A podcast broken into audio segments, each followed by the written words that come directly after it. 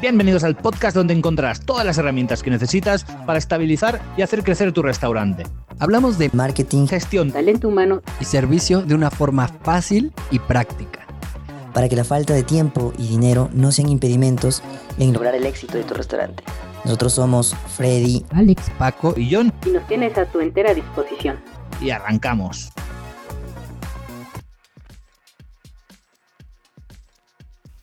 Muy bien, y hoy es martes de marketing y les traigo un capítulo que me apasiona mucho. Me encanta hablar de estrategia. Y es que nosotros a veces pensamos que eh, es el marketing es todo lo que tiene que ver con, con Facebook, con Instagram, con hacer un post y, y- y poner fotos bonitas de nuestro restaurante. Y la verdad es que el marketing va mucho más allá de eso. Es decir, el marketing es estratégico.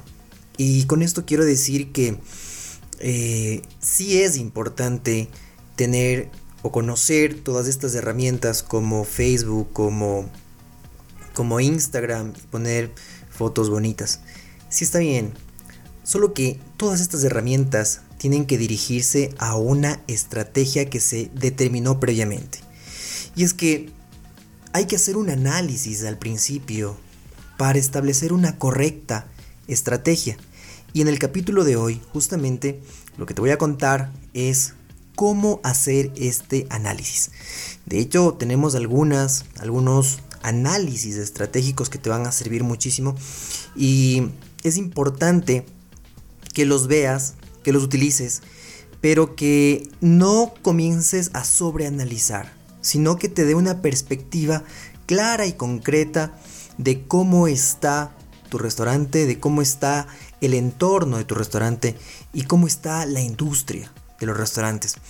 Eh, hoy más que nunca es importante, lo vamos a comparar con un, con un velero, ¿sí? Entonces, si es que nosotros queremos viajar de Europa a América, de América a Europa, de cualquiera de los dos lados, tenemos que pensar que nosotros estamos eh, manejando un velero y que pues este velero, si es que nosotros no tenemos una estrategia, simplemente es eh, como que el, el velero eh, perdió el rumbo y no se está dirigiendo a, a ningún lugar. O sea, va, viene de un lado para el otro dando tumbos y pues no se centra. Entonces, básicamente esa es la idea de tener una estrategia correcta. Y hoy, hoy vamos a revisar los pasos previos o el análisis previo que se debe hacer para que tu restaurante pueda crear una estrategia.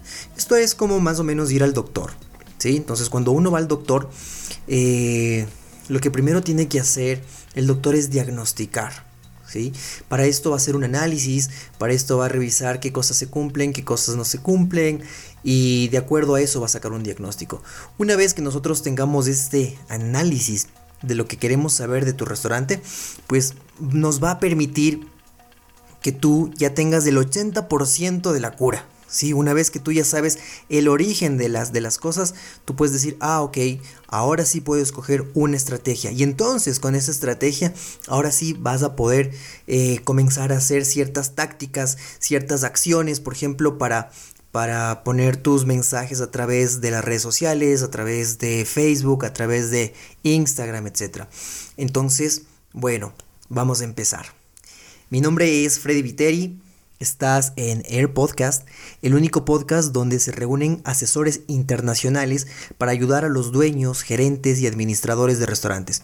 Nos basamos en cuatro pilares estratégicos que ayudan al restaurante y estos son la administración, el marketing, el talento humano y el servicio. El objetivo es generar acciones específicas con herramientas prácticas para convertir tu restaurante en una marca exitosa. Y bien, muchos me han dicho, Freddy, pero ¿cómo puedes pensar en estrategia? ¿Cómo puedes pensar en planificación si, por ejemplo, nadie planificó que existe esta pandemia? Ningún FODA en el mundo creo que se, se, se, se adelantó a encontrarlo. Pues es verdad. Es verdad. Pero es importante y yo estoy seguro que las empresas y los restaurantes que salieron adelante después de este año de pandemia fueron justamente los que automáticamente después del primer día de pandemia, comenzaron a hacer cambios en su estrategia. Entonces, eh, es importante, es muy importante tener una estrategia. Puede cambiar. Y es más, puede ser que la estrategia comience a cambiar rápidamente. Por ejemplo, con la pandemia. Porque si bien nosotros entendemos como estrategia un conjunto de tácticas, un conjunto de acciones, eh, inclusive acciones operativas, pero que estas acciones eh, en conjunto dirigen a toda la nave, a todo el restaurante, a un puerto específico, que es a donde queremos llegar. Entonces es importante planificar, pero a veces planificamos, eh, queremos ser estratégicos, pero no tenemos un buen análisis, un buen diagnóstico de cuál es la situación. Y entonces ahí tenemos un problema. Entonces, vamos a empezar. ¿Cuáles son los principales análisis que vamos a, a escuchar el día de hoy? Bueno, básicamente son tres. ¿Qué es lo que pasa en el microentorno? ¿Qué es lo que pasa en tu restaurante? ¿Qué es lo que pasa en la industria o también lo conocemos como mesoentorno? ¿Y qué pasa afuera? ¿Qué pasa fuera de tu restaurante? ¿Qué pasa en el macroentorno? Y para eso vamos a utilizar tres herramientas. En el microentorno vamos a ver la cadena de valor. En el mesoentorno vamos a ver las cinco fuerzas de Porter. Y en el macroentorno vamos a ver el análisis PEST todo esto suena a lo mejor muy, muy raro, una cosa bastante académica y complicada. Pero cuando ya vamos a desglosarlo, vamos a ver que es algo sencillo en realidad y que es complejo, pero por, la, por, por lo extenso que le podemos nosotros dar al tema. Sin embargo, eh, repito, o sea, no tenemos que empezar a, ser tan minuciosos, sino con tener una idea concreta, una, una, una idea real de lo que pasó, de lo que pasa, lo que podría pasar en cada uno de estos entornos, ¿no es cierto? En el microentorno, en el mesoentorno y en el macroentorno. Entonces, empecemos con el microentorno y la cadena de valor. ¿Cómo se forma esta cadena de valor? Queremos ver primero cómo está tu restaurante, ¿sí? Eh, es decir, eh, cuáles son sus fortalezas, su infraestructura, ¿sí? Cómo está por dentro. Luego, eh, qué tan tecnológico ya cambiaste, ya digitalizaste tu restaurante o todavía no cómo está tu gente, cómo está tu talento humano, eh, cómo manejas toda la parte comercial, la parte también de publicidad y cómo manejas sobre todo los procesos. Esta es la cadena de valor. Mira que no es tan difícil, ¿ah? Y el microentorno. Entonces, cuando hablamos de infraestructura de tu restaurante, hablamos de esta fuerza, de esa experiencia que... Eh, puede brindar tu restaurante. Eh, estamos hablando también de que conozcas muy bien qué tipo de restaurante eres. ¿Eres un restaurante eh, pequeño? ¿Te consideras un restaurante grande? ¿Cómo te consideras tú? ¿Y cómo manejas, por ejemplo, tus finanzas? Tus finanzas está dentro de tu infraestructura. Manejas una contabilidad, llevas tú la contabilidad, alguien te lleva la contabilidad. ¿Cómo está tu estructura? ¿Cómo está tu, tu estructura contable y financiera? ¿Cómo solucionas los problemas. ¿Qué tipos de problemas son los comunes que tienes? Es un problema de liquidez que estás luchando día a día por mantener la liquidez, por mantener el efectivo para poder pagar a tus empleados, para poder, poder pagar las cuentas. O más bien, tú sientes que tienes siempre un efectivo que, que, tienes todos los días para pagar, pero que no creces en el largo plazo, que más bien puede ser que tengas eh, un problema que sea ya un poco de, no de liquidez, sino de, sino de solvencia. Entonces, ahí hay una diferencia entre los dos. La liquidez es el efectivo, es el, el, efectivo, el dinero corriente que tienes para poder afrontar los gastos del día a día. ¿sí? En cambio, la solvencia está más bien eh, enfocada en el largo plazo, tiene que ver con el largo plazo. ¿sí? Entonces, esta es la primera, la primera podemos decir, columna de la cadena de valor del microentorno. Eh, acuérdense que todo esto, aunque, aunque parezca de, de otro lado, esto es marketing. ¿sí? Así empieza un análisis correcto de la situación en marketing. Y luego tenemos la segunda columna dentro de la cadena de valor, que es el desarrollo tecnológico y ambiental, ¿no es cierto? Entonces, acá, ¿cómo te consideras tú? ¿Eres, eres, un, eres un disruptor? ¿Eres, una, ¿Eres un restaurante que siempre está a la, a la vanguardia de la tecnología y ahora más con toda la pandemia?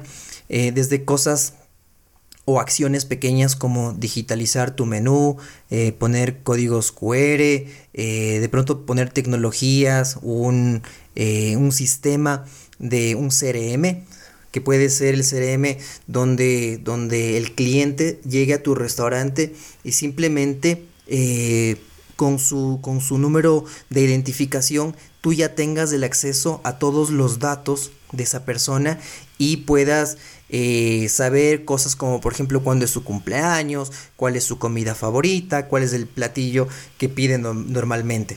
Eso es un nivel adelantado, ¿sí? Estás ya en línea, tu restaurante está en línea o más bien todo se maneja offline. Que bueno, eh, pensándolo ahora, eh, no sé si existan todavía restaurantes que trabajen 100% offline. Eh, yo entendería que todos, inclusive ya estamos haciendo pedidos por, por las plataformas, por WhatsApp, etcétera, ¿no? Entonces, ¿cómo haces tu facturación? ¿Tu facturación es todavía en, facturas físicas o ya manejas una facturación digital. Tienes un sistema de pronto de ERP.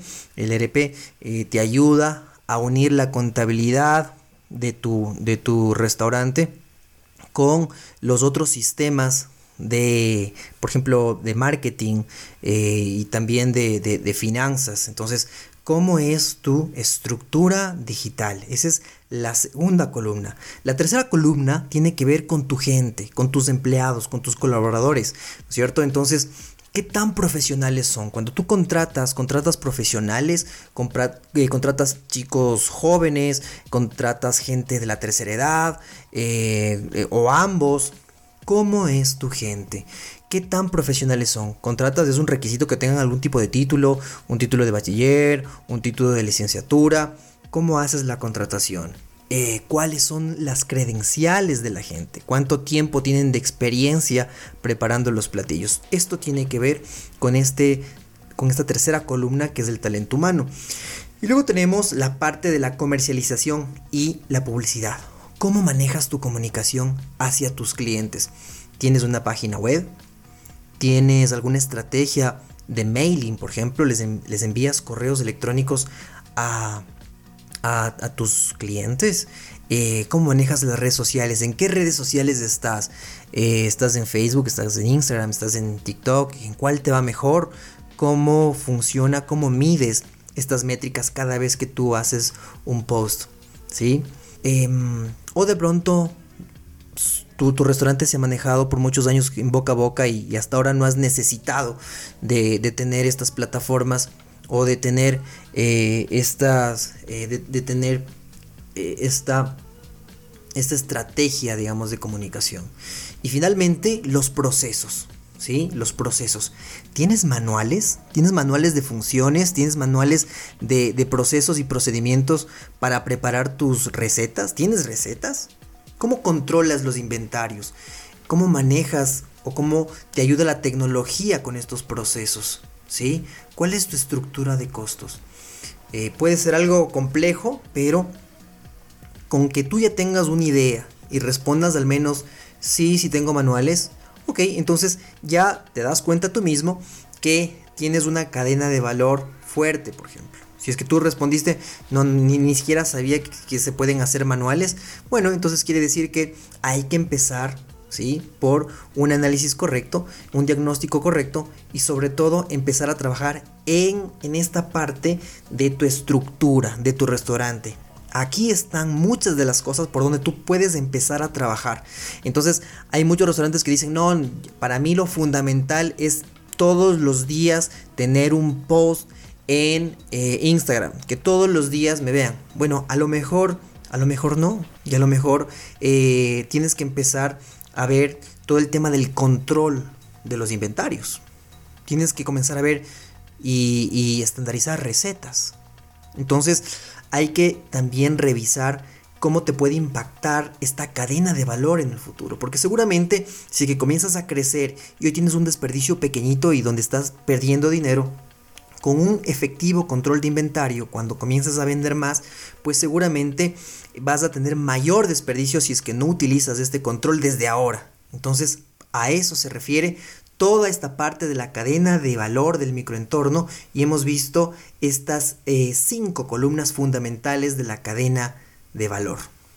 Y ahora vamos con el siguiente análisis. El siguiente análisis situacional tiene que ver con el mesoentorno.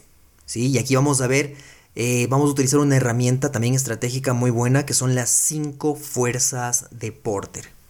¿Y a qué se refieren estas fuerzas de Porter? Estas fuerzas de Porter nos ayudan a ver cómo está la industria, ¿sí? ¿Cómo está tu competencia? ¿Cómo está eh, tu vecino que también tiene un restaurante? Entonces, eh, acá la primera fuerza es o son los clientes. ¿Qué tan fuertes son tus clientes? ¿Y a qué me refiero con que sean fuertes? No me refiero a que, a que hagan mucho ejercicio, no, no. Tiene que ver más bien cuál es su, su, fuerza para poder eh, tomar una decisión que te puede ayudar o perjudicar a ti.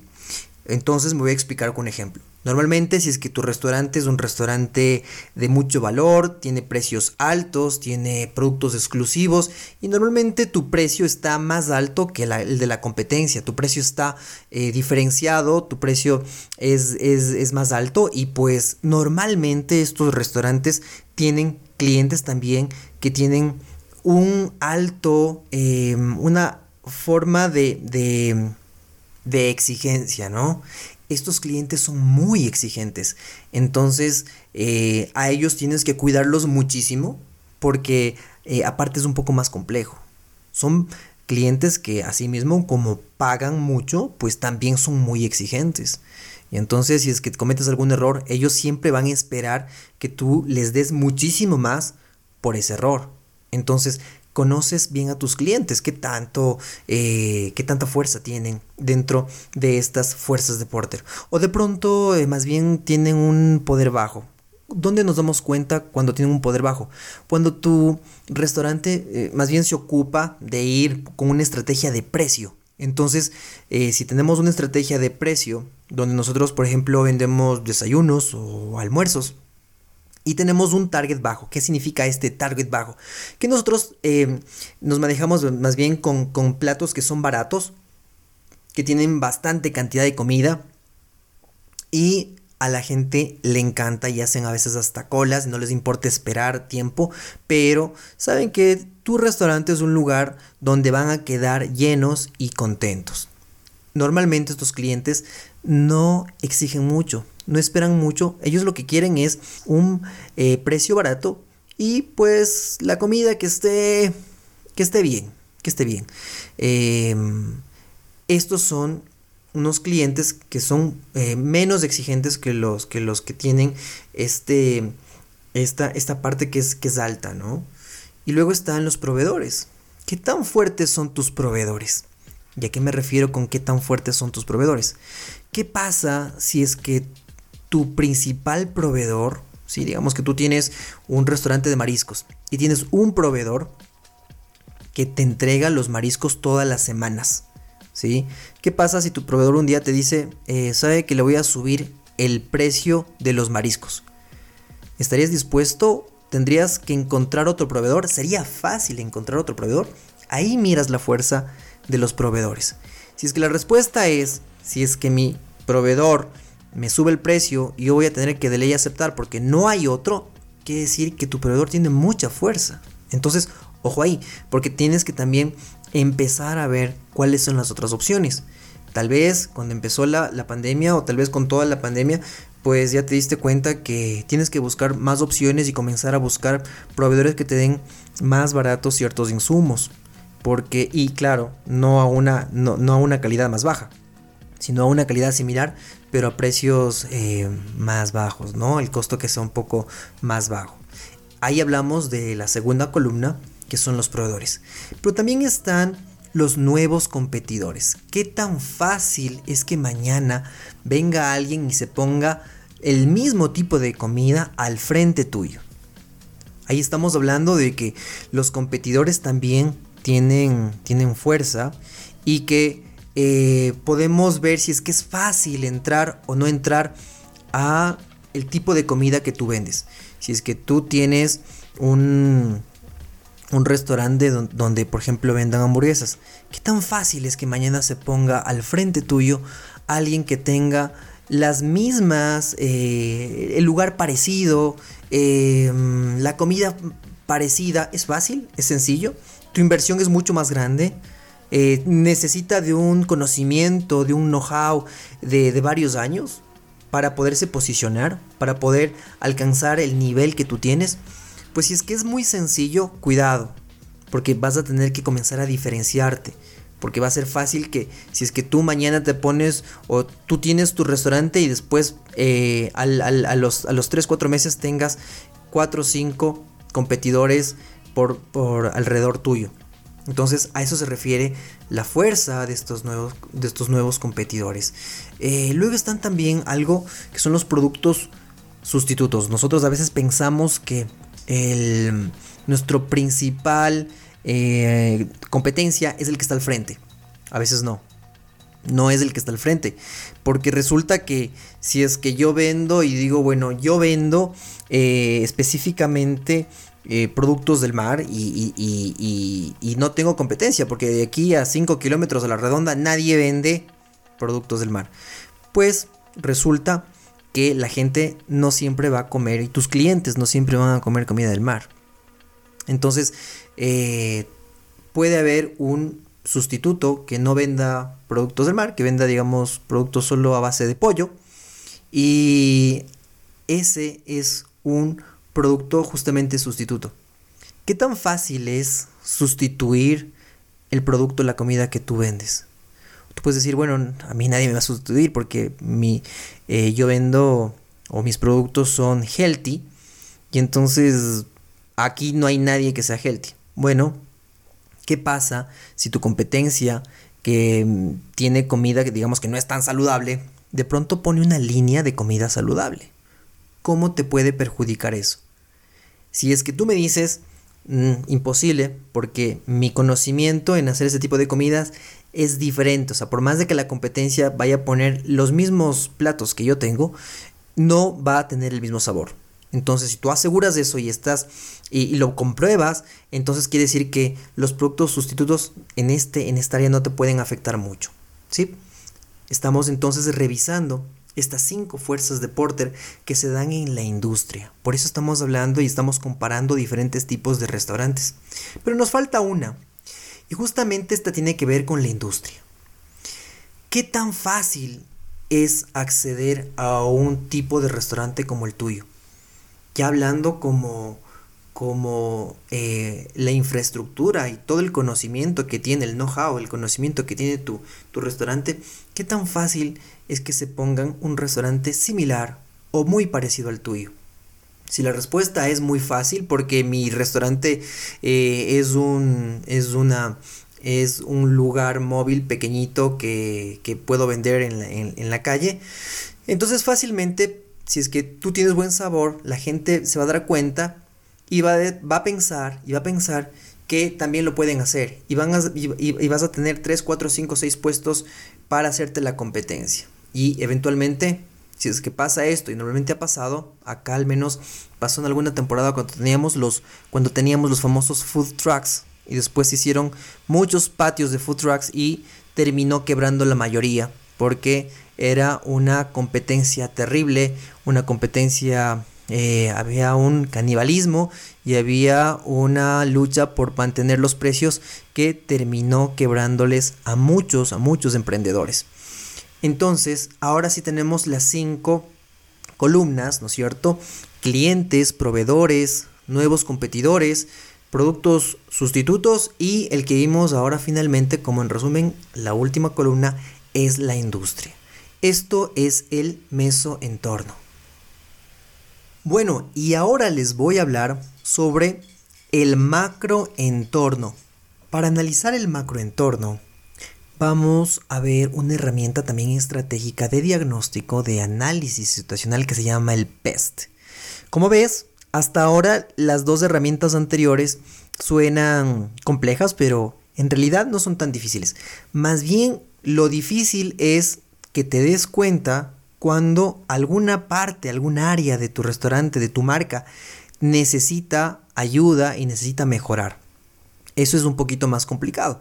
Pero estas herramientas pues podemos verlas, podemos interpretarlas, ¿sí? Y en el caso del PEST, del macroentorno, de la parte que ya está fuera de la industria, es algo que de pronto te puede ayudar o perjudicar. Miren ustedes, vamos a la primera columna. La primera columna es la parte política. Y la parte política está también muy relacionada con ciertas leyes. ¿Qué pasa si es que mañana el gobierno de tu país pone una ley, ¿sí? Acerca de, por ejemplo, los horarios en que deben atender los restaurantes. ¿Cómo te afecta? Bueno, es algo que te va a afectar directamente. Por eso este análisis también nos ayuda a revisar qué va a pasar los próximos meses, qué podría suceder, cuáles son los escenarios. Escenario 1 si es que si es que volvemos a un semáforo rojo, verde, amarillo, depende cómo, hayan establecido en tu país, o si es que, eh, ¿qué pasa si es que hay una nueva ola? Eh, ¿Se va a hacer lo mismo? ¿Se va a hacer más fuerte? Eh, ¿Qué pasa con la vacunación que ya se está dando en muchos países? ¿sí? A nivel político, ¿cómo lo están manejando? ¿Por dónde crees que puede ir?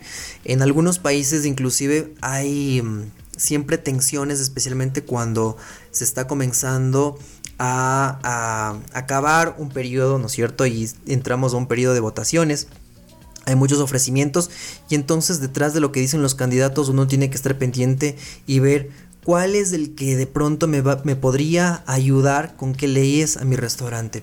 Esto en realidad yo lo que te digo es que lo veas de una forma eh, lo más práctica que se pueda verlo, no comenzar a indagar tanto porque aquí es donde uno por tanto análisis puede tener una parálisis, es decir, puede comenzar a analizar, analizar, analizar y al final no va a encontrar ninguna respuesta.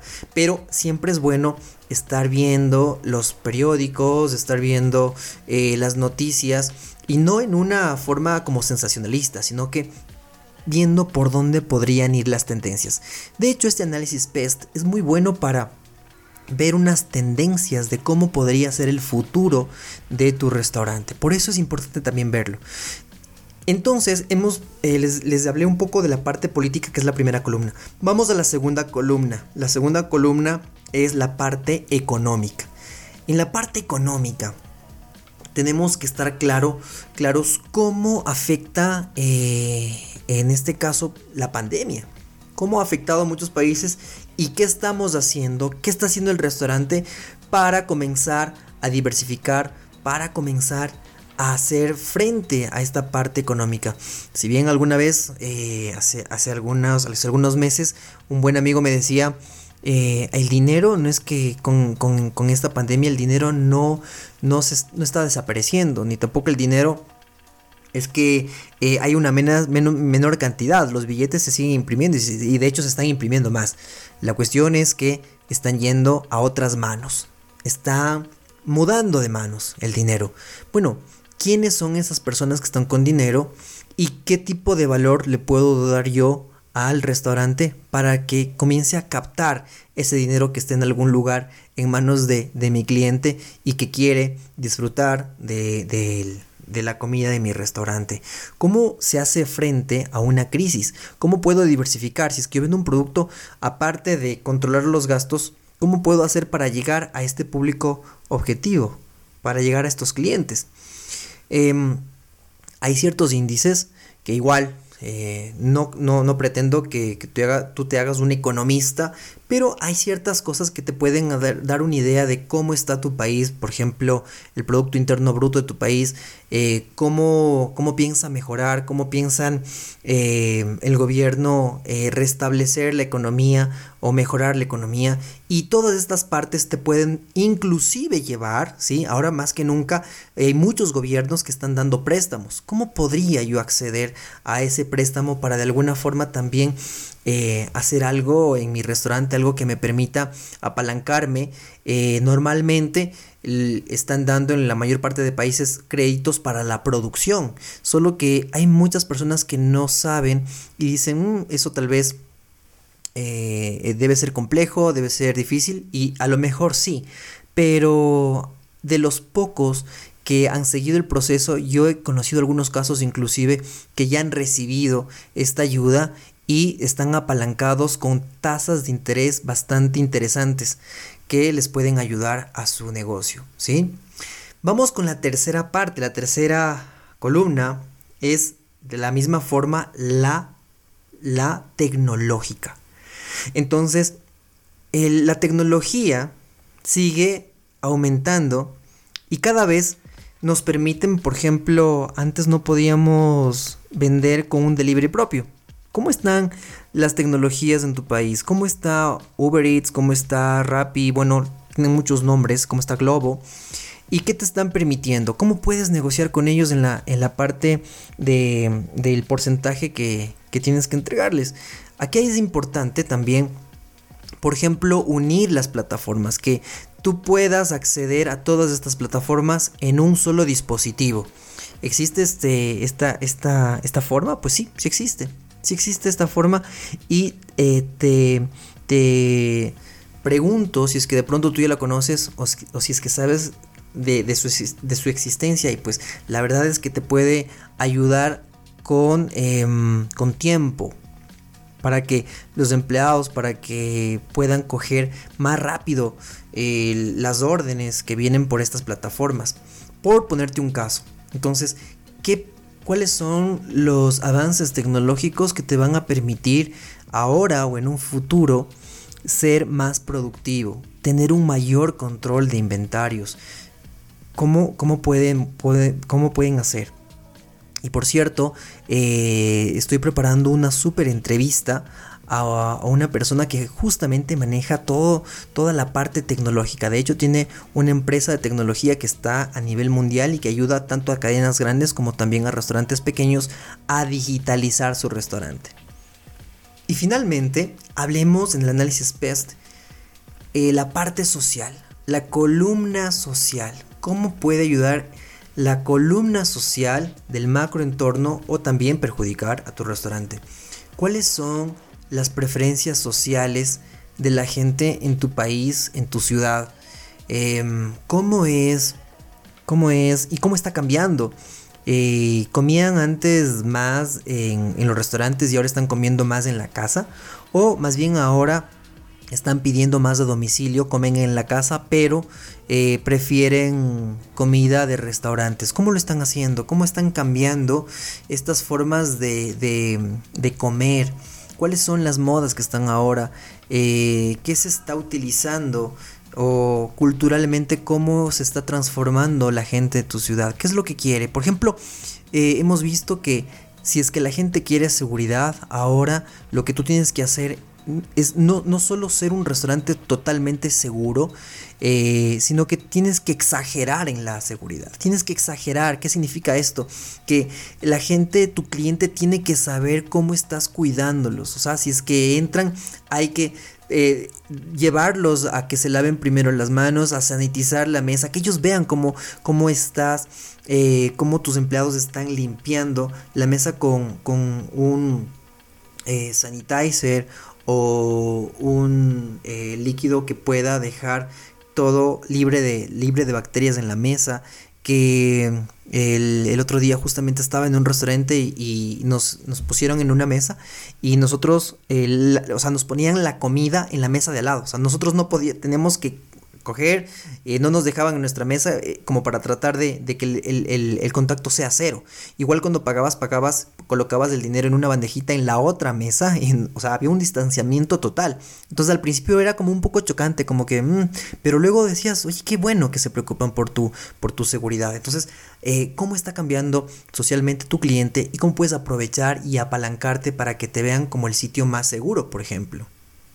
Muy bien, entonces hemos visto estas tres herramientas estratégicas fundamentales para hacer un correcto análisis de lo que está pasando tanto dentro en la industria como fuera de tu restaurante Y claro, todo esto es para mejorar cómo se desempeña tu restaurante. Eh, pero ¿qué hago con toda esta información? Bueno, con toda esta información, lo que puedes hacer es comenzar a hacer ahora sí, ahora sí, con, con todo esto, la estrategia. ¿Sí? Ahora sí la estrategia, porque ya has hecho un buen análisis, ya has diagnosticado cómo está tu restaurante. Ahora lo que quieres es mejorarlo y, lógicamente, aumentar, aumentar el valor. Pues con esto ya lo vas a poder hacer. ¿Y todo esto cómo lo haces? Bueno, a través del famoso FODA, o DAFO también, o SWOT también, que es lo mismo. Eh, lo ocupan y de hecho tuvimos en el podcast un capítulo acerca de este FODA. Lo puedes llevar todo al FODA y con eso ya puedes trabajar en estrategias, en verdaderas estrategias. Eh, finalmente, pues voy a hablar de un análisis situacional extra que también te puede servir. Si no quieres hacer todos estos tres, aunque la verdad es que yo te recomiendo que hagas los tres de una forma sencilla, como lo hemos visto ahora, pues puedes utilizar las famosas 5C del marketing para hacer un análisis estratégico. Estas 5C son compañía, colaboradores y socios, clientes, competencia y contexto. Muy bien, ¿de qué se trata cada uno? La primera compañía es ver cómo es el desempeño de tu restaurante, qué tan bien se desempeña, está ganando, está perdiendo, lo, hizo bien durante la pandemia, casi quiebran, están a punto de quebrar, cómo está desempeñándose tu restaurante. Luego vienen los colaboradores y socios. Aquí hablamos, ¿se acuerdan de toda la parte de recursos humanos? Si es que son calificados, si no son calificados, si tienen que aprender, si es que se les enseña, si no se les enseña, cómo, cómo, cómo hacen para el manejo de su gente. Luego la otra C es clientes. Y acá nos referimos básicamente a los clientes que son potenciales y a los clientes que eh, normalmente te visitan. ¿sí? Luego está la competencia. Y acá tenemos la competencia que es directa o primaria.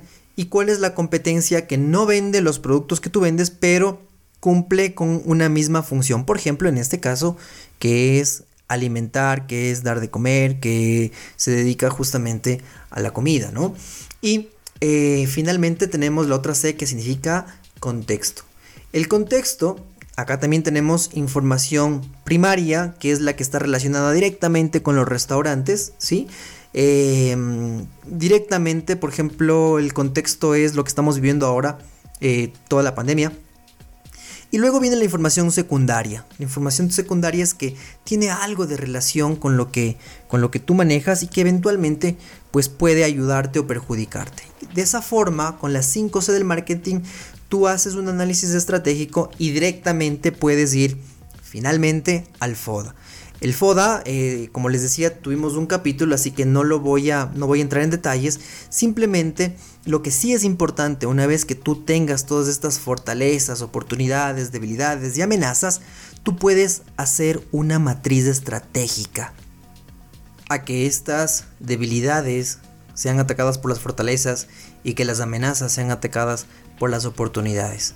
Eso es eh, ya la, no es solo hacer el FODA por hacer, sino que es buscar y hacer una estrategia y después todo esto poner en un plan de acción. Eh, espero que realmente este, esta parte eh, estratégica que debes conocer del marketing empieza por, por, una, por un verdadero análisis, un análisis correcto de cómo está tu restaurante y cómo va a estar. Esto te va a ayudar mucho más que em, estar solo en el, en el, día a día buscando eh, hacer fotos en Instagram o eh, poner promociones.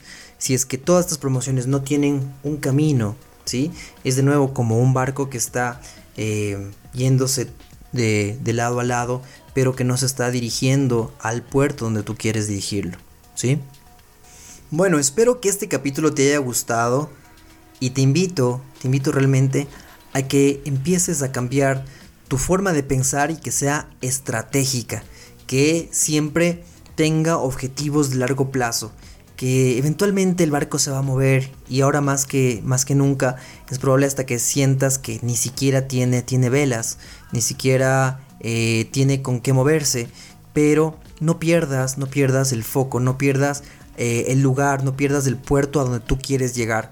Y para llegar a este lugar, tú tienes que pensar estratégicamente, tienes que hacer estos análisis y eventualmente los vas a tener que hacer más seguido. Antes se hacía una estrategia para 3-4 años y después se la iba viendo cada año. Hoy tal vez sea cada vez eh, tengas que verla mensualmente, trimestralmente, a ver cómo, eh, cómo sigue tu objetivo. Y esto ha sido todo por hoy. Te agradezco muchísimo y síguenos escuchando en Air Podcast. También, si es que tienes preguntas o comentarios, nos puedes escribir en Instagram en air.podcast. Que tengas un excelente día.